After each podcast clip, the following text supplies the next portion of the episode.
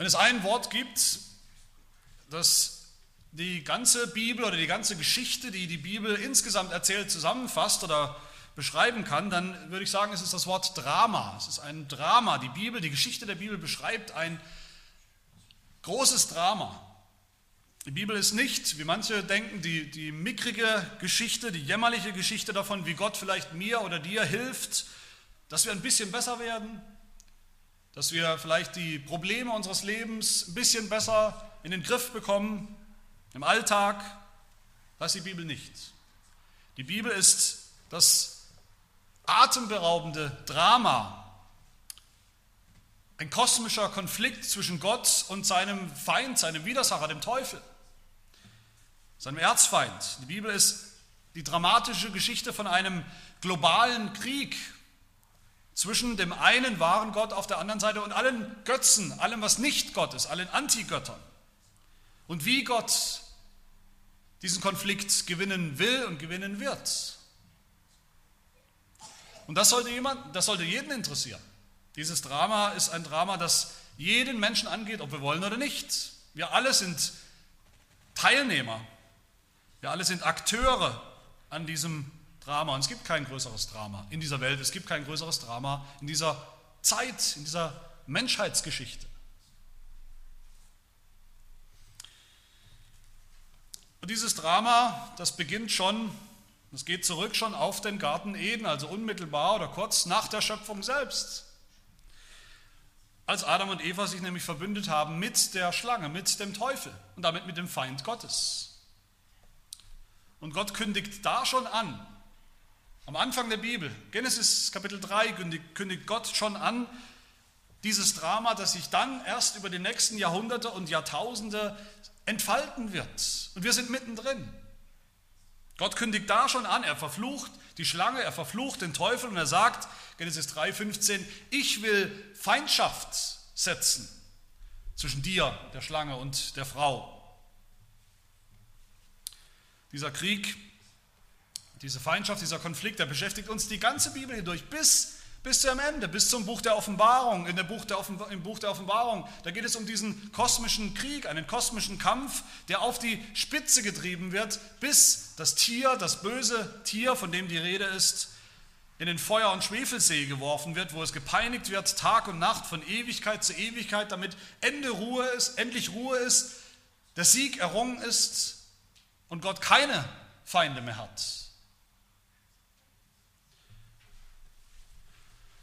Und liebe Gemeinde, wer dieses Drama nicht kennt, wer davon noch nie gehört hat, wem das nicht im Kopf, im Hinterkopf ist, wer das nicht kennt aus der Bibel, aus den Bildern der Bibel selbst, im Alten Testament, im Neuen Testament, wie gesagt, bis zum Schluss, wer dieses Drama nicht kennt in seinem eigenen Leben, die Kämpfe gegen das Böse, gegen die Sünde, gegen den Teufel, wer dieses Drama nicht kennt, das sich tagtäglich in der Welt um uns herum, wenn wir nur rausschauen, abspielt, für den können diese Zeilen, die wir hier lesen, unmöglich irgendeinen Sinn ergeben. Es kann keinen Sinn ergeben, was wir hier lesen, wenn wir dieses Drama nicht kennen. Mit Vers 14, also mit dem Ende unseres Predigtextes, mit Vers 14 beginnen die zehn bekannten und schrecklichen Plagen, Seuchen, die Gott selbst über dieses Land Ägypten bringen wird, schreckliche Dinge, schreckliche Eingriffe, brutale Eingriffe Gottes, reale, schmerzhafte Strafen über Ägypten. Da fließt viel Blut, das werden wir sehen. Da verrotten bergeweise Tiere, da sterben Babys, da ertrinken Tausende von Erwachsenen in den Fluten. Das sind alles keine Bilder, die uns irgendwas sagen wollen. Das sind Realitäten, die tatsächlich passiert sind. Krasse, schlimme, bittere Realitäten, die Gott herbeigeführt hat. Diese Plagen werden uns beschäftigen in zum Teil schmerzhaftem Detail bis zu Kapitel 13 von diesem Buch, bis Kapitel 13. In so viel Detail, dass wir es vielleicht gar nicht unbedingt hören wollen, dass wir selber vielleicht weggelaufen wären, wenn wir dabei gewesen wären, dass wir uns vielleicht übergeben hätten, weil es so schlimm war, weil man es nicht aushalten kann. Was soll das eigentlich mit diesen Plagen? Was für ein Sinn soll das ergeben, dass Gott durch Mose und Aaron, durch seine Diener diese schlimmen Plagen über, über dieses Volk, über diese Hochkultur Ägypten gebracht hat?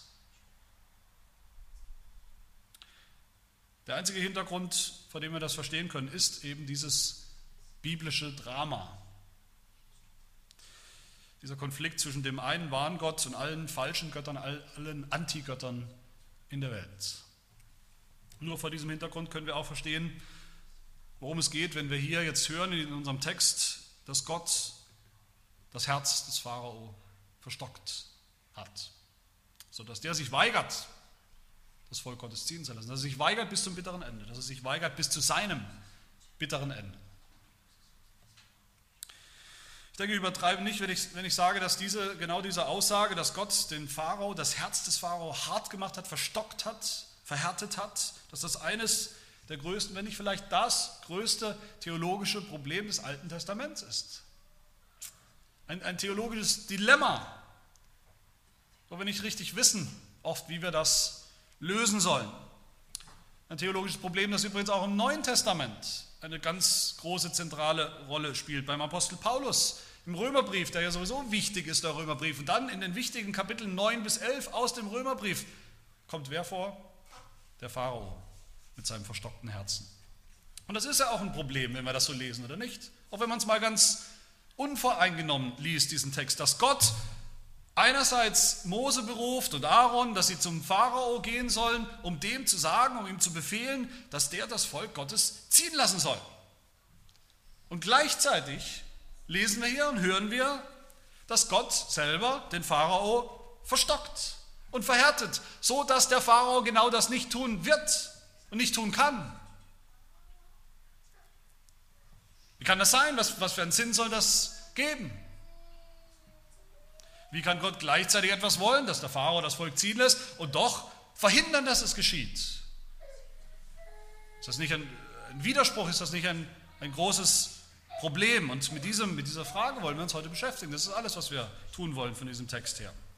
Nicht das erste Mal übrigens, dass wir in unserem im Buch Exodus davon hören, dass Gott das tun wird, dass er das Herz des Pharaos verstocken wird oder sogar schon verstockt hat. Das haben wir schon einmal gehört in Kapitel 4. Etwas überraschend. Und ich bin auch nicht groß darauf eingegangen damals, aber hier ist es ein ganz zentraler Gedanke. Hier hören wir es gleich dreimal. Vers 3 spricht Gott, aber ich will das Herz des Pharao verhärten. Vers 13, doch das Herz des Pharao verstockte sich und er hörte nicht auf sie, so wie der Herr es gesagt hatte. Und Vers 14 nochmal, und der Herr sprach zu Mose, als Erklärung, das Herz des Pharao ist verstockt. Er weigert sich, das Volk ziehen, ziehen zu lassen. Was hat, es, was hat es damit auf sich, mit dieser Verstockung, mit dieser Verhärtung des, des Herzens des Pharaos? Was soll das bedeuten? Was, was, was bezweckt Gott damit? Und ist das nicht völlig ungerecht, was Gott hier tut? Und was hat das mit uns zu tun? Im Evangelium, wenn überhaupt. Das wollen wir uns heute anschauen. Und dazu schauen wir im ersten Punkt auf die Predigt, auf das, was Mose zu, zu sagen hat. Dann im zweiten Punkt auf die Antwort des Pharaos, sein verhärtetes Herz, sein verstocktes Herz. Und dann drittens schauen wir auf das Ziel von all dem, nämlich die Erlösung. Was hat das mit der Erlösung zu tun, mit dem Evangelium? Das erste also ist die Predigt des Mose. Man könnte auch sagen, die Torheit der Predigt. Mose ist berufen als ein Redner Gottes, er ist berufen zu reden und wir haben gehört, er selber war der Meinung, das ist nicht seine Gabe, er kann nicht gut reden, er ist ein Mensch, äh, der rhetorisch nicht begabt ist und der auch noch, wie er sagt, unbeschnittene Lippen hat, er kann eigentlich gar nicht gut reden. Vers 29 sehen wir, wie Gott aber diese Berufung wiederholt für Mose, die Berufung zu reden und zu predigen. Ich bin der Herr, rede zum Pharao, dem König von Ägypten, alles, was ich dir sage. Das heißt, von Anfang an sehen wir hier ein ganz wichtiges Prinzip in der Exodus-Geschichte insgesamt, in dieser großartigen Erlösungsgeschichte.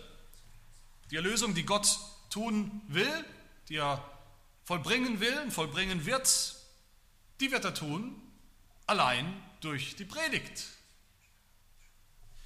Durch die Predigt eines Menschen, den er selber dazu berufen hat, einen ganz normalen Menschen. Mose und sein Bruder Aaron als Hilfsprophet. Aber dann sehen wir was Seltsames in diesem Buch Exodus. Wir sehen immer wieder, wie Gott sagt zu Mose, zu dem Prediger, sagt, du musst predigen, du musst verkündigen, geh hin zum Pharao, du hast ihm eine Botschaft auszurichten. Die Predigt ist notwendig, notwendig, damit der Pharao euch ziehen lässt. Deine Predigt wird aber übrigens auch vergeblich sein. Sie wird völlig vergeblich sein. Er wird euch nicht ziehen lassen. Da kannst du predigen, wie du willst. Er wird euch nicht ziehen lassen. Und warum? Weil ich ihn daran hindere. Weil ich ihn verstocke, verstocken werde. Wie gesagt, schon in Kapitel 4, direkt nach der Berufung des Mose übrigens als Prediger, haben wir dieses, das erste Mal, wo wir das hören, Vers 21, wo es heißt, und der Herr sprach zu Mose, wenn du wieder nach Ägypten kommst, so achte darauf, dass du vor dem Pharao all die Wunder tust, die ich in deine Hand gegeben habe. Übrigens die Wunder, die die Predigt nur begleitet haben. Und dann heißt es weiter, ich aber will sein Herz verstocken, dass er das Volk nicht ziehen lassen wird. Was für eine wunderbare Anti-Ermutigung für einen gerade frisch berufenen Prediger. Du musst predigen, aber es wird völlig erfolglos sein. Und ich, Gott selbst, der ich dich berufen habe, werde dafür sorgen, dass es erfolglos sein wird. Ich denke, umso spannender, und es zeigt den großen Glauben des Mose, dass er nicht geschockt ist. Er ist nicht geschockt von dieser Ankündigung des, des, des offensichtlichen Misserfolgs, seine Predigtlaufbahn, zumindest in Ägypten. Im Gegenteil, wir lesen in Vers 6 ausdrücklich, mehrfach, vom absoluten Gehorsam von Mose und Aaron mit Betonung. Mose und Aaron handelten genauso, wie ihnen der Herr geboren, geboten hatte. Genauso handelten sie. Ich denke, das ist schon mal eine ganz wichtige Lektion für uns Prediger, für mich und angehende Prediger, eine wichtige Lektion, die wir hier lernen von Mose und Aaron. Wir sind zuständig für das Wort, das Wort Gottes zu predigen, das Wort Gottes auszurichten, wie wir es eben finden in der Heiligen Schrift, in der Bibel. Wir sind aber nicht zuständig für die Wirkung dieses Wortes Gottes, was es bei unseren Hörern bewirkt, das eine oder das andere. Wir sind nicht zuständig dafür, dass Menschen gerettet werden. Wir retten nicht, wir rechtfertigen nicht, wir sprechen niemandem gerecht, das können wir gar nicht. Über den scheinbaren Erfolg, den scheinbaren Misserfolg unserer Predigt entscheidet immer noch Gott und zwar ganz allein. Und das gilt übrigens nicht nur für Prediger. Die meisten von euch sind keine Prediger und haben auch keine Aspiration, das zu werden. Das ist nicht eure Aufgabe. Aber wir alle als Christen haben die Aufgabe zu reden. Zu reden von der Hoffnung, die in uns ist. Zu reden vom Evangelium, wenn wir gefragt werden. Zu reden vom Evangelium, wenn wir Gelegenheit haben. Und das ist bei uns auch oft so, dass wir denken, warum soll ich überhaupt reden? Der wird sowieso nicht hören. Oder umgekehrt, wir denken, wir bilden uns ein, wenn wir es richtig machen, dann wird der andere schon hören. Oder wir denken manchmal, wenn ich das jetzt sage, wenn ich das über meinen Glauben sage, dann will der das sicher nicht hören, dann, dann schottet er sich vielleicht nur noch mehr ab, deshalb sage ich lieber nichts. Aber das ist nicht unsere Aufgabe, das ist nicht eure Aufgabe. Unsere Aufgabe ist zu reden, treu zu sein mit den Worten der Wahrheit, die wir kennen, mit den Worten, die Gott uns gibt. Aber wir lernen hier noch eine andere wichtige Lektion, nämlich dass die Predigt in Wirklichkeit nie vergeblich ist. Sie scheint oft vergeblich zu sein, sie scheint oft vergebliche Liebesmüh zu sein, das kennt auch jeder Pastor. Man predigt, man redet, redet sich den Mund fusselig und es passiert anscheinend nichts, aber das ist nicht so. Und Mose wusste das, er wusste, dass die Predigt, seine Predigt, dass sie immer zwei mögliche Wirkungen hat. Wie es der Apostel Paulus sagt in Römer 1, das Evangelium ist Gottes Kraft zur Errettung für jeden, der glaubt. Seine Kraft, das wirkt das Evangelium, aber nicht immer zur Rettung, sondern es ist auch für jeden, der nicht glaubt, wird der Zorn Gottes geoffenbart durch die Predigt. Eins von beiden passiert. Eine Wirkung hat die Predigt. Mose wusste auch, wie es auch beim Apostel Paulus heißt, dass dass der Prediger, jede Predigt, die wir predigen, einen Geruch hinterlässt. Einen von zwei Gerüchen sozusagen.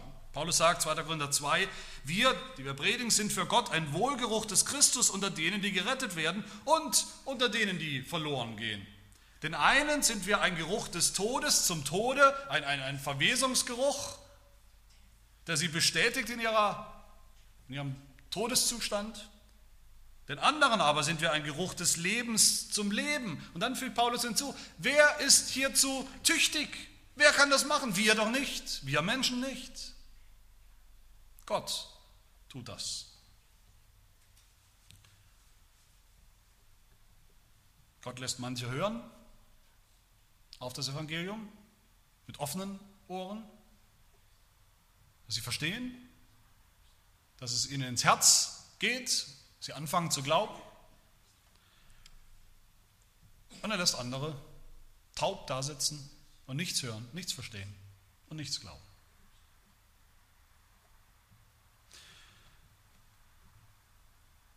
Und um dieses geheime, souveräne Wirken Gottes, das Wirken Gottes hinter den Kulissen sozusagen, darum geht es. Und das sehen wir dann, wie Gott das Herz des Pharaos verstockt und verhärtet. Das ist mein zweiter Punkt. Das ist die, die Reaktion sozusagen des Pharao auf die, auf die Verkündigung, auf die Worte des Mose. Ein zweiter Punkt, das verhärtete Herz. Dass Gott derjenige ist, der, der zuständig ist für, die, für, die, für, das Resultat der Predigt, für den scheinbaren Erfolg oder, oder Misserfolg der Predigt, das hoffe ich, haben wir kapiert, aber das beantwortet noch nicht alle Fragen, das ist mir klar. Es beantwortet noch nicht die Frage, wie kann Gott dem Mose befehlen, zum Pharao zu, zu reden und zu predigen, lass mein Volk ziehen und, und auch gleichzeitig bestimmen, dass der das nicht tun wird, ihn abhalten davon das Volk ziehen zu lassen.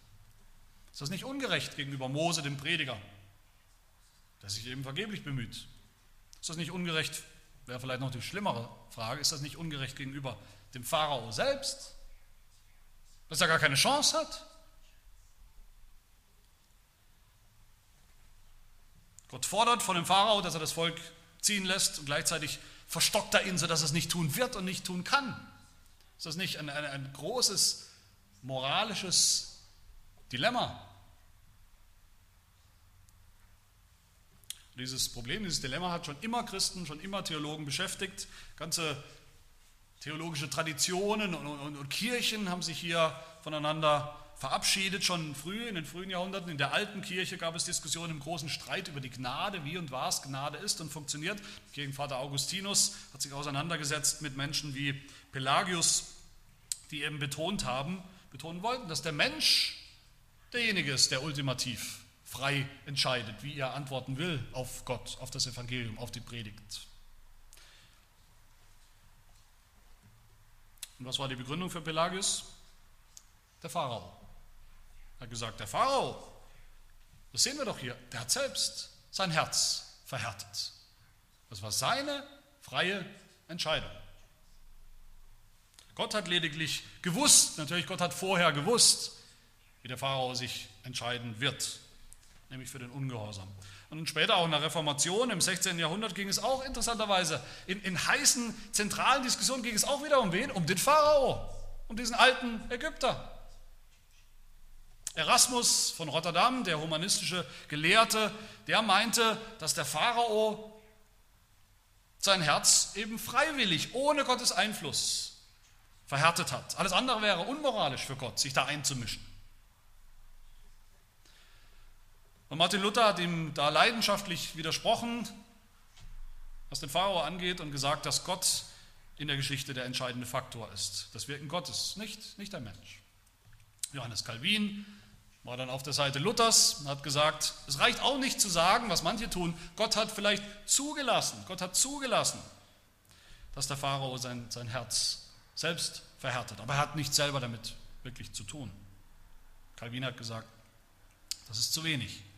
Das verharmlost Gott, das verharmlost die Souveränität Gottes. Gott ist nicht abhängig von dem, was der Mensch erlaubt oder zulässt. Und der Pharao war dann auch später in, in, in der großen Auseinandersetzung, Auseinandersetzung zwischen den Reformierten einerseits und den sogenannten Arminianern im 17. Jahrhundert die eben auch den freien Willen des Menschen betonen wollten. Auch da war der Pharao stand er im Zentrum der Debatte. Und bis heute ist das so in theologischen Auseinandersetzungen. Vielleicht hattet ihr schon Gespräche mit denen, die nicht reformiert sind, reformiert denken und irgendwann kommt man auf das Thema der Erwählung Gottes und irgendwann plötzlich geht es um den Pharao, weil er ein wichtiges, ein wichtiges Puzzlestück ist in dieser Lehre. Da wird deutlich das Verhältnis, beim Pharao wird deutlich das Verhältnis zwischen Gott, Gottes Wirken und der Verantwortung des Menschen, was er zu tun hat. Und wer hat jetzt recht? Wer hat jetzt recht in dieser Auseinandersetzung, in dieser Debatte? Wenn wir uns anschauen, wie das Buch Exodus spricht von der Verhärtung des Pharaos, insgesamt nicht nur an dieser Bibelstelle, mit der wir uns heute beschäftigen, sondern das ganze Buch hindurch kommt es ja immer wieder, dann könnte man fast sagen, beide haben recht. Beide haben recht. Diejenigen, die den freien Willen des Menschen betonen, dass Pharao sich selbst verhärtet, und auch diejenigen, die sagen, nein, nein, nein, Gott hat ihn verhärtet, Gott hat alles getan. Im Buch Exodus ist nämlich 14 Mal, 14 Mal die Rede davon, von der Verhärtung oder Verstockung des Pharaos, seines Herzens. Dreimal sagt Gott, dass er selbst das Herz des Pharaos verhärten wird. Er selbst allein wird es tun. Sechsmal tut das Gott auch direkt. Da wird gesagt, Gott hat ihn verhärtet, hat ihn verstockt. Siebenmal ist es passiv ausgerückt, einfach Pharaos Herz wurde verhärtet, aber so, dass deutlich wird, dass Gott dahinter steht, in allen Fällen. Und dann am Ende haben wir noch dreimal, wo wir lesen, dass Pharao sein eigenes Herz selbst verhärtet und verstockt hat. Und dann kann man eben sehen in der, in der Geschichte, wie je nach Vorliebe, nach theologischer Vorliebe sich äh, Menschen, Theologen, Ausleger einfach die Passage rausgepickt haben aus dem Buch Exodus, die ihnen gefällt und entspricht. Diejenigen, die eben den, die Freiheit des Menschen, den freien Willen des Menschen betonen wollen, haben halt gesagt, ja, da steht doch, der Pharao hat sich selbst verhärtet. Zumindest an drei Stellen steht das. Und die, die die Souveränität Gottes betonen wollen, die berufen sich eben auf die anderen Aussagen. Was ist jetzt richtig? Wie lösen wir das Problem, das Dilemma? Wer hat den Pharao verhärtet? Gott oder der Pharao sich selbst? Ich denke, der erste und vielleicht wichtigste Schritt ist, dass wir wieder anknüpfen bei dem Drama, mit dem wir angefangen haben. Und dass es hier geht, dem großen Konflikt, dem großen Drama der Bibel. Dass wir erkennen, was wir hier sehen beim Pharao, die Härte seines Herzens, diese absolute Rebellion, diese hartnäckige ständige, sündhafte Weigerung, auch nur irgendwas von dem zu tun, was Gott zu ihm sagt oder ihm ausrichten lässt, Gott zu gehorchen, das Volk ziehen zu lassen, sodass der Exodus stattfinden kann, dass die Erlösung losgehen kann und stattfinden kann. Diese, diese ganze Härte, diese, das ist die Feindschaft, die Gott selbst gesetzt hat am Anfang der Zeit fast, also am Sünden, beim Sündenfall schon, von der wir gehört haben.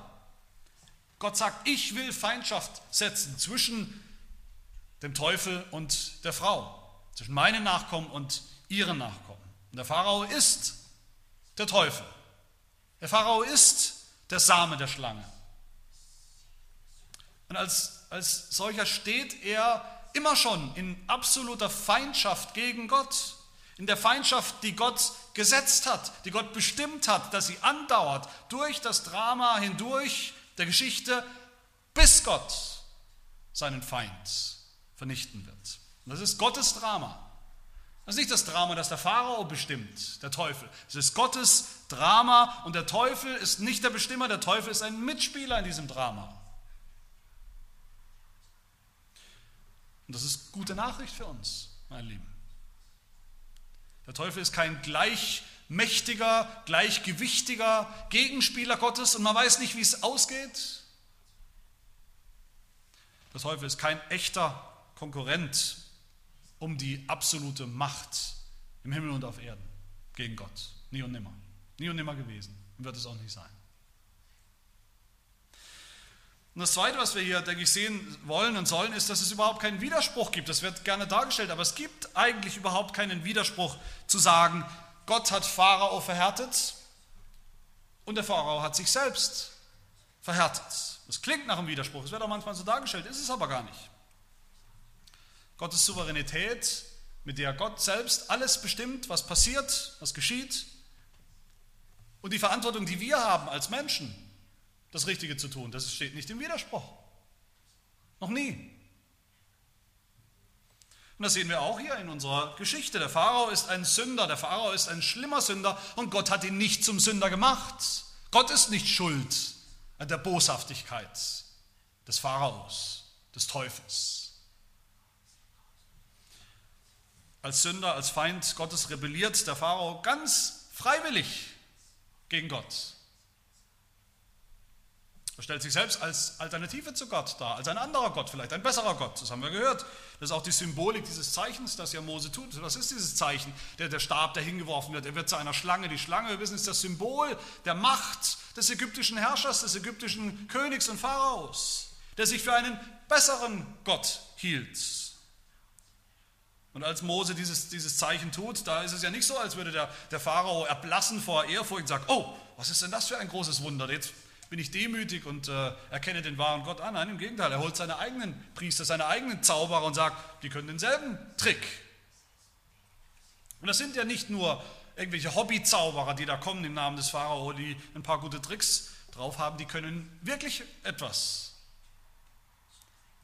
Einen, einen echten Holzstab zu einer echten Schlange verwandeln, das kann nicht jeder, das kann kein Hobbyzauberer, den ich kenne.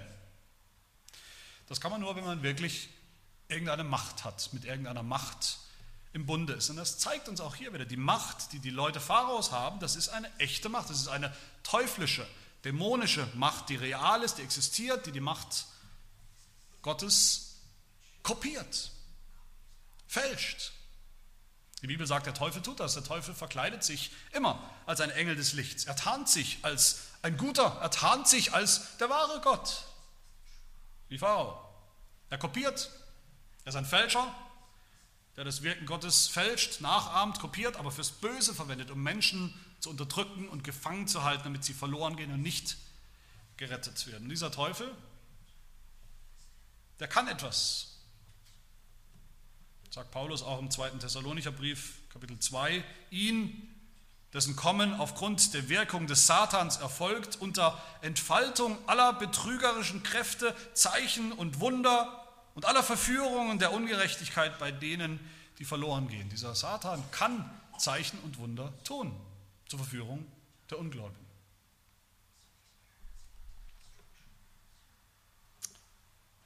Für all das ist der Pharao selbst verantwortlich.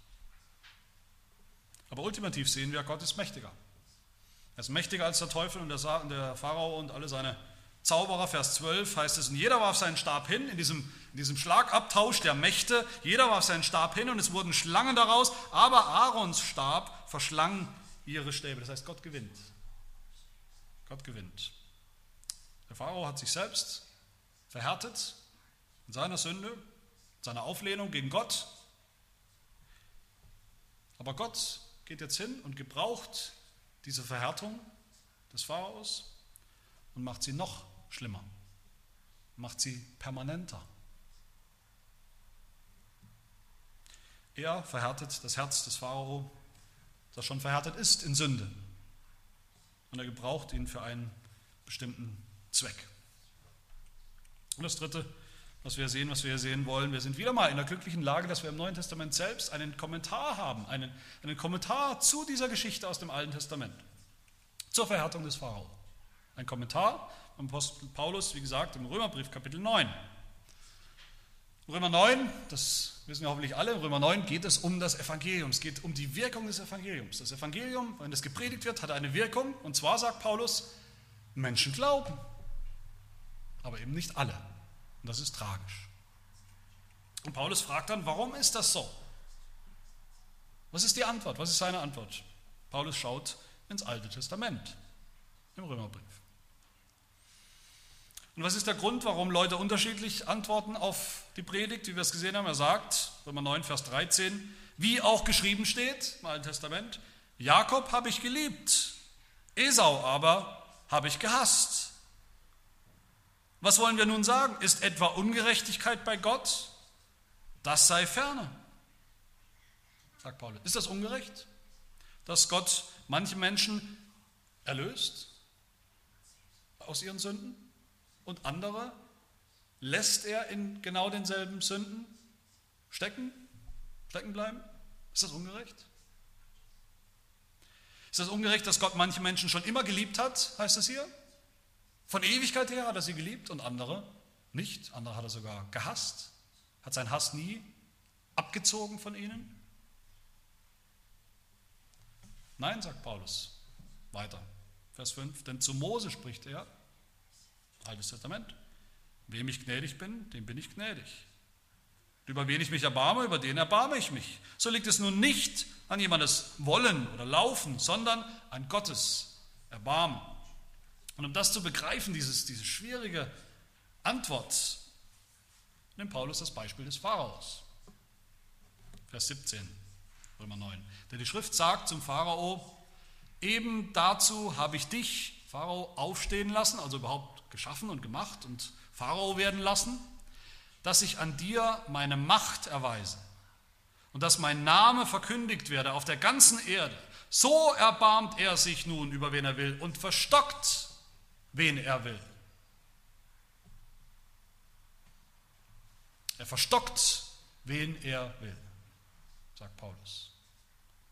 Und das ist das tiefe biblische Geheimnis der Erwählung, dass manche eben schon immer auserwählt sind zum Heil und andere aber nicht, andere aber übergangen sind und bleiben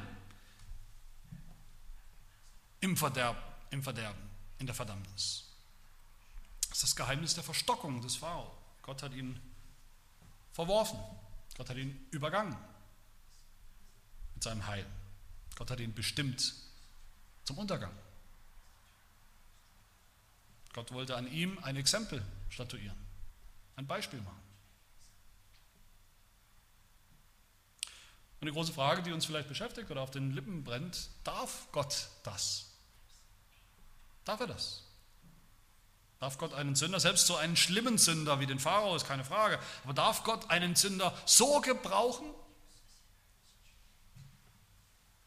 Und Paulus greift diese Frage auf. Er sagt, nun wirst du mich fragen, warum tadelt er dann noch? Denn wer kann seinem Willen widerstehen? Wie kann Gott dann den Pharao noch schimpfen und äh, kritisieren und richten für sein hartes Herz, wenn Gott selber doch mitgewirkt hat das Herz des Pharaos zu verstocken. Was ist Paulus Antwort? Hier müssen wir wirklich ganz genau zuhören. Die Antwort des Paulus auf diese Frage, die vielleicht, wie gesagt, unsere Frage ist. Was ist seine Antwort? Ja, oh Mensch, wer bist denn du, dass du mit Gott rechten willst? Spricht das Gebilde zu dem, der es geformt hat, warum hast du mich so gemacht? Hat nicht der Töpfer Macht über den Ton, aus derselben Masse das eine Gefäß zur Ehre, das andere zur Unehre zu machen? Wenn nun aber Gott da seinen Zorn erweisen und seine Macht offenbar machen wollte, mit großer Langmut die Gefäße des Zorns getragen hat, die zum Verderben zugerichtet sind, damit er auch den Reichtum seiner Herrlichkeit an den Gefäßen der Barmherzigkeit erzeige, die er zuvor zur Herrlichkeit bereitet hat. Was sagt Paulus da? Er sagt, der Pharao ist selbst schuld daran, dass er sein Herz verhärtet hat, dass er sich entschieden hat, Gott nicht zu gehorchen, nicht auf die Verkündigung des Mose zu hören, das Volk Gottes nicht ziehen zu lassen. Das ist seine ganz eigene, alleinige Verantwortung. Und für die wird er zur Verantwortung gezogen von Gott. Für die, für die wird er gerichtet, wird er sterben, wird er untergehen als Feind Gottes. Auf schreckliche Art und Weise, wie wir sehen werden. Aber Gott hat Pharao in diesem Zustand eben noch verhärtet. Und das ist schon der Anfang der Strafe. Das ist schon der Anfang der ewigen Strafe, wenn wir so wollen, über den Pharao. Und was ist das Ziel, das Gott verfolgt damit? Was ist seine Absicht? Wir haben es gehört, eben dazu habe ich dich aufstehen lassen, Pharao, dass ich an dir meine Macht erweise und dass mein Name verkündigt werde auf der ganzen Erde. Das heißt es im Römerbrief, was heißt es auch hier in unserem Text? Schaut rein in Verse 4 und 5. Da sagt Gott schon im Voraus, der Pharao wird nicht auf euch hören, sodass ich meine Hand an Ägypten legen und mein Heer, mein Volk, die Kinder Israels, durch große Gerichte aus dem Land Ägypten führen werde. Und die Ägypter sollen erfahren, dass ich der Herr bin. Das ist das Ziel. Dass ich der Herr bin, wenn ich meine Hand über Ägypten ausstrecke und die Kinder Israels herausführe aus ihrer Mitte. Das ist das Ziel Gottes, das ultimative Ziel Gottes. Sowieso in allem, was er tut. Das ist der Grund. Diese, wir verstehen es ja fast nicht, wenn wir das lesen. Warum ist er so doof und so blöd, der Pharao, dass er sich immer wieder, erst sagt euch, lasst das Volk ziehen und dann im letzten Moment macht er den Rückzieher und am Ende kostet es ihm das Leben. Warum ist er so doof? Warum passiert es immer und immer wieder? Gott gebraucht ihn, diesen hartherzigen Pharao. Er gebraucht alles so, er orchestriert alles so, dass am Ende sein eigener Name umso mehr, umso heller scheint und strahlt. Vor dem Pharao selbst, dass der Pharao selbst einen Geschmack bekommt von der Allmacht Gottes, und zwar so, dass ihm Hören und Sehen vergehen wird, dass er am Ende auch an diesen Gott Jahwe glauben muss. Der Pharao wird auch an diesen Gott Jahwe glauben, aber nicht im Himmel, sondern in der Hölle. Vor dem Volk Gottes tut Gott das? Macht er seinen Namen groß? Das Volk Gottes, das ja, wie wir sehen, eben auch nicht global glaubt. Die sind ja auch nicht alle gläubig. Es ist viel Unglaube. Und Gott will uns zeigen, Gott will uns zeigen, ich mache den schlimmsten, den allerschlimmsten Feind, den ihr habt, den mache ich so schlimm, wie er überhaupt sein kann, damit ich ihn dann mit voller Macht zerstören und vernichten kann. Um euretwillen, weil ich es kann, weil ich Gott bin. Ich bin der Herr und kein anderer. Vor der ganzen Welt will Gott sich zeigen als Jahwe, der Gott, der eingreift, der Gott, der hinter allem steht, der die Strippen in der Hand hat, der richtet, der rettet, sodass sein Name verkündigt werde auf der ganzen Erde. Das ist sein Ziel. Und dann, liebe Gemeinde, sehen wir am Ende, nicht nur ist es nicht ungerecht, wenn Gott den Pharao verstockt. Nicht nur ist es gerade mal nicht ungerecht, im Gegenteil, in der Verstockung des Pharaos, des Feindes Gottes, unseres ultimativen Feindes, sehen wir am Ende das ganze wunderbare Evangelium. Das ist mein letzter Punkt und Gedanke. Das Ziel des Evangeliums, die Erlösung ich weiß, es ist eine harte Lehre, führt keinen Weg dran vorbei. Es ist eine schwierige Lehre, die wir hier haben, mit der wir uns beschäftigen, dass Gott sich nicht über alle Menschen gleich, gleichermaßen erbarmt, Gnade walten lässt über alle Menschen, die er jemals geschaffen hat, so wie sie alle Sünder sind, sondern dass er eben manche, wie viele wissen wir nicht, aber manche in ihren Sünden lässt, ihr ganzes Leben hindurch und sie deshalb in die Hölle gehen. Das ist eine schwierige Lehre zu hören, dass Gott sich erbarmt, über wen er sich erbarmen will und sonst nichts. Und dass er auch verstockt, wen er verstocken will. Wir erfahren keinen echten Grund dafür, aber es ist so und es ist eine biblische Lehre. Es ist eine harte Lehre, dass Gott von Ewigkeit her manche Menschen äh, schon zubereitet hat als Gefäße des Zorns, um seine Gerechtigkeit, seinen Zorn, sein Gericht auf sie auszuschütten. Und andere hat er zubereitet als Gefäße der Ehre, wie Paulus sagt, um an ihnen eben Gnade und sein ganzes Heil, seine Erlösung zu vollbringen. Das ist eine harte Lehre, dass Gott den Pharao in seiner Sünde verhärtet, sodass der nicht anders konnte am Ende als bei seiner Sünde, bei seiner Rebellion bleiben bis zum letzten Atemzug seines Lebens und dadurch ins Gericht kam. All das ist eine harte Lehre, das ist keine Frage. Eine Lehre, die vielen schwerfällt, vielleicht auch euch schwer fällt oder schwer gefallen ist, sie anzunehmen, geschweige denn sie zu verstehen, letztlich. Aber wie um alles in der Welt sollen wir gerade in diesem Punkt, in dieser Lehre, in dieser Verstockung des Pharao, dann auch noch das Evangelium sehen. Aber ich denke auch hier, wenn wir bei der Geschichte bleiben, beim Drama, dann wird das schnell deutlich. Der Pharao ist, wie gesagt, der erklärte, ultimative Feind Gottes in der Geschichte. Der Pharao ist der erklärte Feind des Volkes Gottes. Unser Feind. Er ist unser Unterdrücker. Und es ist so, solange es ein Volk Gottes, eine Gemeinde gibt von Gläubigen in dieser Welt, in dieser Zeit, hat sich der Feind, der Teufel, verhärtet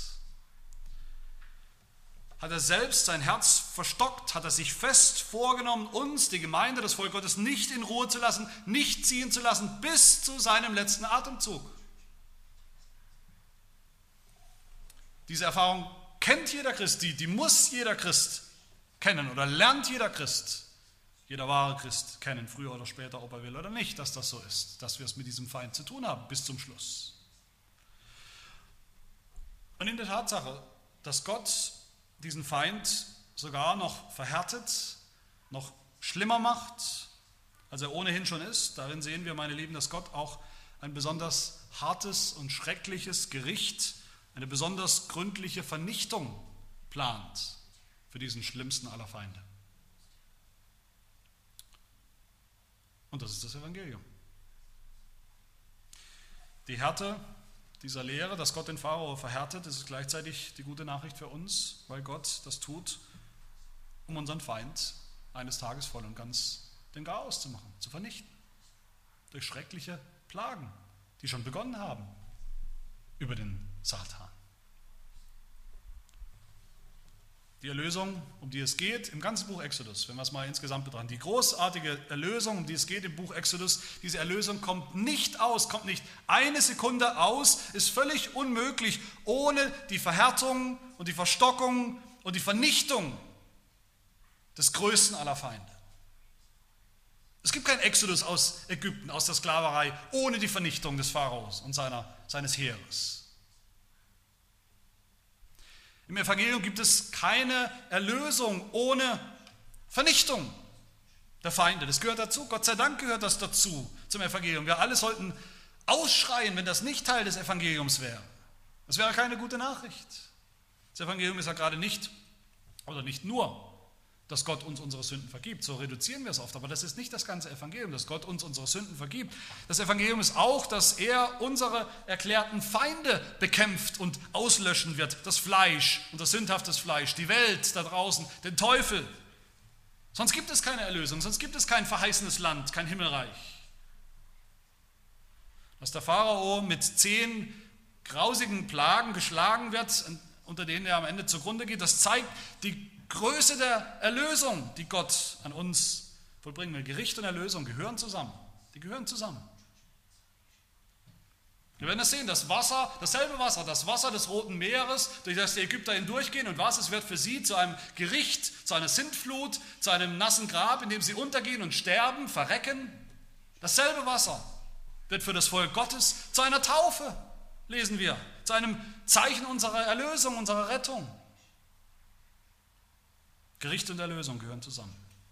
In der Grausamkeit, der Verstockung unseres Feindes, die uns so grausam erscheint, und das ist ja auch. Im Zorn, im Hass Gottes gegen seine Feinde, gegen unsere Feinde, wird am Ende deutlich, wie sehr Gott uns liebt, seine Auserwählten, sein Volk. Das gehört zusammen.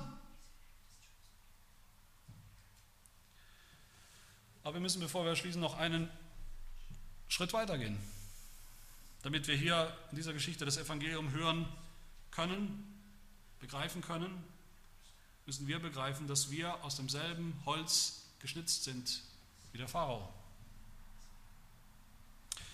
Wir sind zunächst dieselben Sünder wie er. Wir haben auch von Anfang an, von Natur aus verhärtete Herzen. Verhärtete Herzen, für die nicht Gott schuld ist. Er hat uns nicht so geschaffen als Sünder mit verhärteten Herzen. Das ist unsere eigene Verantwortung. Wir sind Sünder von Anfang an. Vielleicht bis heute. Wir sind Sünder bis heute. Das wissen wir. Das Evangelium ist eben nicht, dass wir ein bisschen besser sind als Pharao. Pharao war besonders schlimm, wir sind ein bisschen besser, wir sind vielleicht ein bisschen besser als die Ägypter und deshalb haben wir das Heil vielleicht ein bisschen mehr verdient als alle anderen. Das ist nicht das Evangelium. Das Evangelium ist, dass wir dieselben Sünder sind, aber dass Gott sich erbarmt über wen er will. Aus der Masse der Sünder, die alle gleich sind. Aber meine Lieben, dass der, der die Herzen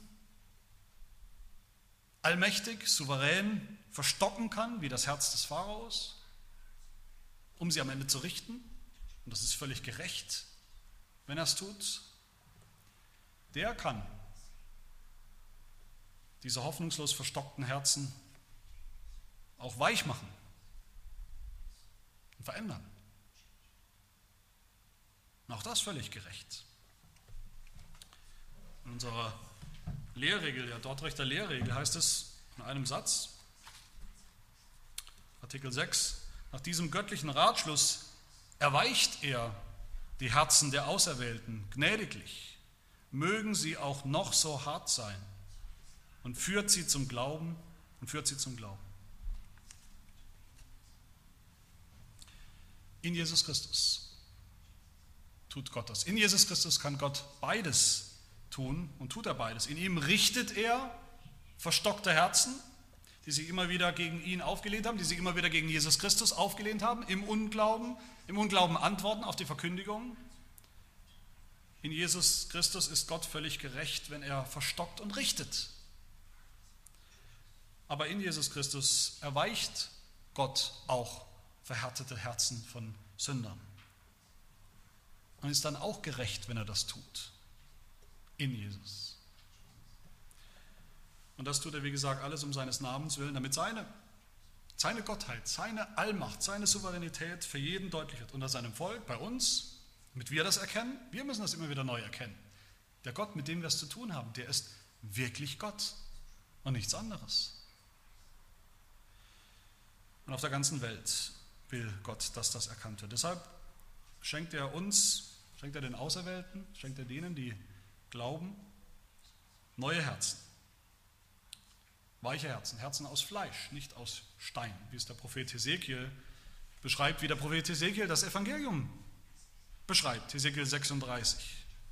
Auch wieder aufgrund der Predigt. Darum sprich, predige zum Haus Israel. So spricht Gott der Herr. Nicht um euretwillen tue ich dies, Haus Israel, sondern wegen meines heiligen Namens, den ihr entweiht habt unter den Heidenvölkern, zu denen ihr gekommen seid. Darum will ich meinen großen Namen wieder heilig machen, der vor den Heidenvölkern entheiligt worden ist, den ihr entheiligt habt. Und die Heidenvölker sollen erkennen, dass ich der Herr bin, spricht Gott. Der Herr, wenn ich mich vor ihren Augen an euch heilig erweisen werde. Denn ich will euch, da können wir nicht anders als an den Exodus denken, denn ich will euch aus den Heidenvölkern herausholen und aus allen Ländern sammeln und euch wieder in euer Land bringen. Und ich will reines Wasser über euch sprengen und ihr werdet rein sein. Von aller eurer Unreinheit, von allen euren Götzen will ich euch reinigen und ich will euch ein neues Herz geben und einen neuen Geist in euer Inneres legen. Ich will das steinerne Herz aus eurem Fleisch wegnehmen und euch ein fleischernes Herz geben.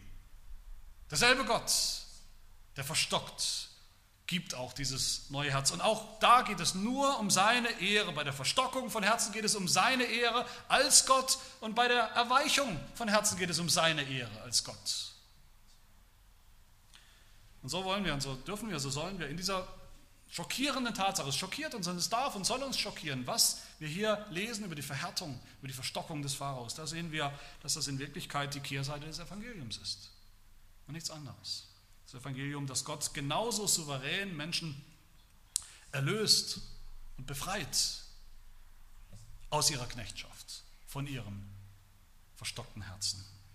In beiden wollen wir den Herrn anerkennen, erkennen, dass er der Herr ist, dass sein Name, dass sein Name verkündigt werde auf der ganzen Erde. Das wollen wir tun, wann immer wir vom Evangelium reden. Das anderen weiter sagen, Vertrauen, dass er kann, dass er verstocken kann, aber eben auch erweichen kann. Dass er allein das kann. Das ist unsere Zuversicht, wenn wir reden. Dass er sich erbarmt, wie und wann und wo er will. Das wollen wir aber glauben, auch für uns selbst, die wir so Sünder sind mit verstockten Herzen. Das ist die Hoffnung, die wir brauchen. Dass er in Jesus Christus auch unser Herz verwandelt hat, verwandeln kann. In ein Herz aus Fleisch, das glaubt zu seiner Ehre und zu unserem Heil. Amen. Wir wollen beten. Herr großer Gott, wir danken dir, dass du ein Feind geworden bist, allen unseren Feinden. Wir danken dir, dass du die hast, die uns hassen, mit einem vollkommenen Hass. Ja, wir danken dir, dass du uns das Evangelium gegeben und verheißen hast, dass du eines Tages ein Ende machen wirst mit allen unseren Feinden und Unterdrückern, mit dem sündhaften Fleisch, das noch an uns heftet, mit dem wir noch kämpfen, mit dem Teufel, mit dem wir noch kämpfen, obwohl er schon am Kreuz ultimativ die ultimative Wunde beigefügt bekommen hat und, und, und der Welt. Dieser gefallenen Welt wirst du ein Ende bereiten. Herr, hilf, dass wir mit diesen Realitäten nicht spaßen, mit einem Gericht, das kommt nicht spaßen, sondern dass wir uns umso mehr im Glauben an unseren Herrn Jesus Christus klammern und hängen. Der, denjenigen, der für uns durch, die, durch dieses Drama gegangen ist, der für, für uns durch die Hölle gegangen ist, damit wir es nicht mehr müssen. In ihm, in Jesus Christus sehen wir, dass du dich erbarmst, über wen du willst. In ihm sehen wir das ganze Ausmaß deiner Liebe für deine Auserwählten. Er hilft, dass wir jetzt auch hingehen im Vertrauen auf diese Liebe, hingehen und dankbar leben, unser Leben dir hingeben als ein lebendiges Opfer, als ein Opfer des Dankes in unserem Gehorsam, in unserer Heiligung. Das bitten wir in Jesu Namen. Amen.